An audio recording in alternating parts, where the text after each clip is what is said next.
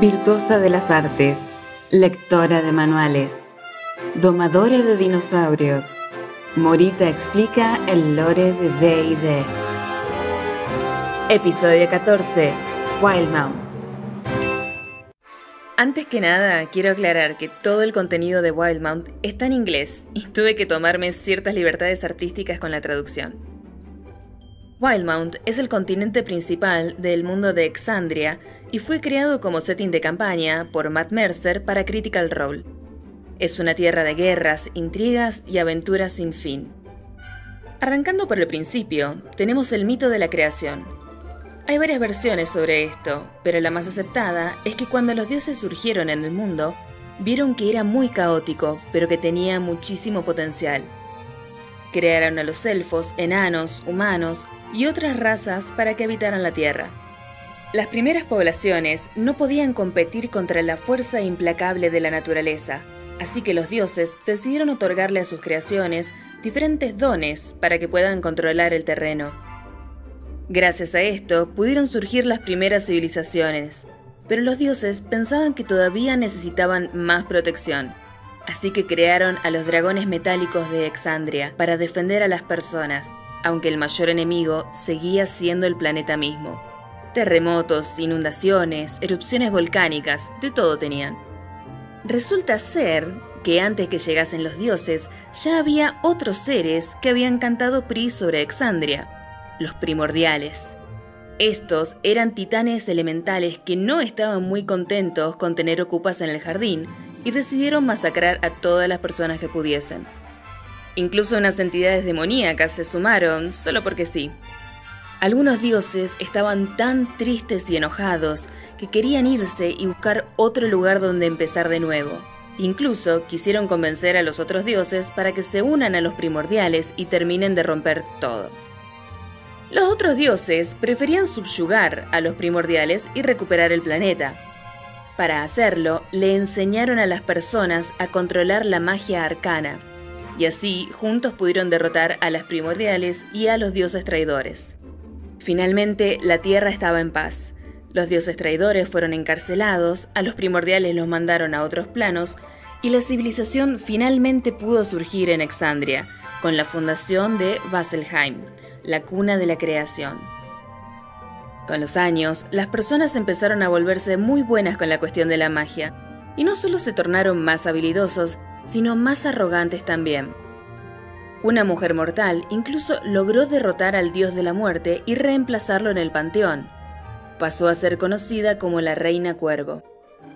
El archimago Pespincloras se inspiró al ver esto y pensó que iba a ser una buena idea intentar liberar a los dioses traidores para que lo ayuden a conseguir más poder, porque nunca nada malo pasó al querer liberar a un ser maligno de su prisión.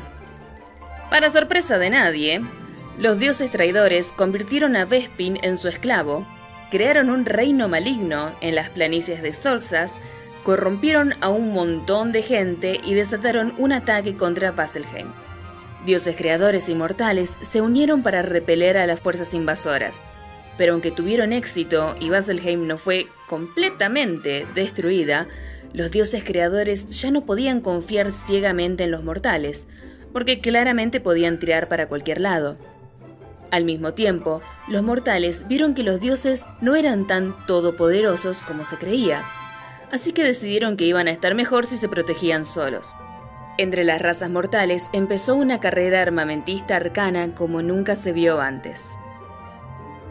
Dioses inmortales se unieron una vez más para pelear contra los dioses traidores y terminar el conflicto de una vez por todas. Esta guerra se conoció como la Calamidad, y los efectos que tuvo sobre Exandria fueron devastadores. Dos tercios de la población murieron durante el conflicto, y la única ciudad que sobrevivió fue Baselheim, y hasta por ahí no más. Los dioses traidores fueron desterrados a los reinos del engaño y la muerte. Los dioses creadores, sintiéndose responsables por todo lo que había pasado, decidieron que lo mejor iba a ser irse a sus propios reinos y cerrar la puerta con llave para evitar que los traidores pudiesen escapar y volver a Exandria. La desventaja de este exilio voluntario es que ya no pueden volver a ver su creación, aunque sí pueden seguir brindándole dones a sus seguidores. Este exilio divino fue llamado Segunda Provocación por los estudiosos del arcano y la penitencia por los religiosos. Ahora, Exandria es un lugar que, aunque no es ateo, no tiene una conexión tan fuerte con sus dioses como Toril, pese a que las deidades son casi las mismas. Tras la calamidad, el mundo había quedado en ruinas. Poco a poco, las personas empezaron sus vidas desde cero, reconstruyendo todo lo que podían, pero mucho conocimiento se perdió durante la guerra. En la actualidad, hay pocas naciones destacables en Wildmount. Primero está el Imperio Duendelian. Este es un estado joven y ambicioso que surgió luego de décadas de conflicto en Wainard Occidental. Estas tierras tienen pequeñas aldeas, ruinas de civilizaciones antiguas y algunos rincones inexplorados. Segundo, tenemos el Acuerdo Clovis, una república de ciudades-estado que bordean la costa bestiaria en el extremo más occidental de Wildmount. Esta es una región tropical con gente piola y relajada. También están las tribus del camino Umbre Arroyo. Este grupo de ladrones, esclavistas y personas de mal vivir lograron armarse un pseudo ejército y controlar el paso entre las montañas hacia el norte. Por último, tenemos la dinastía Kryn, un imperio de Drows y otros humanoides considerados malignos, como minotauros, gnolls y trasgos. Ellos reinan los yermos de Sorsas, el lugar donde antes vivían los dioses traidores. Supuestamente, los Kryn protegen un secreto muy importante, pero pocos se atreven a aventurarse en sus territorios. Ahora bien, el imperio Duendelian no es un lugar muy pacífico que digamos. El actual rey es Bertrand Duendal y su plan político es literalmente pan y circo. Aumentó las celebraciones y los festivales públicos para distraer a la gente del hecho de que subió los impuestos de la región. Tampoco le gusta la idea de tener aliados políticos, así que mantiene una ideología aislacionista. La economía del reino empezó a decaer, cada vez había más descontento entre el pueblo y encima los habitantes de Xorsas estaban aumentando su poder mágico. Cuando la dinastía Kryn atacó Kadash, Bertrand encontró la razón perfecta para unir a su pueblo contra un enemigo común, que no era él, y declaró la guerra a los Kryn. Este conflicto todavía no se extendió por todo Exandria, pero solo es cuestión de tiempo.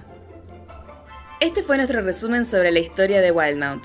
Si te gustó el video, dale un like y déjanos en los comentarios qué otro tema te gustaría que explique después. La semana que viene voy a contarles sobre el mito de la creación y los dioses de Toril, así que suscríbete al canal para no perdértelo.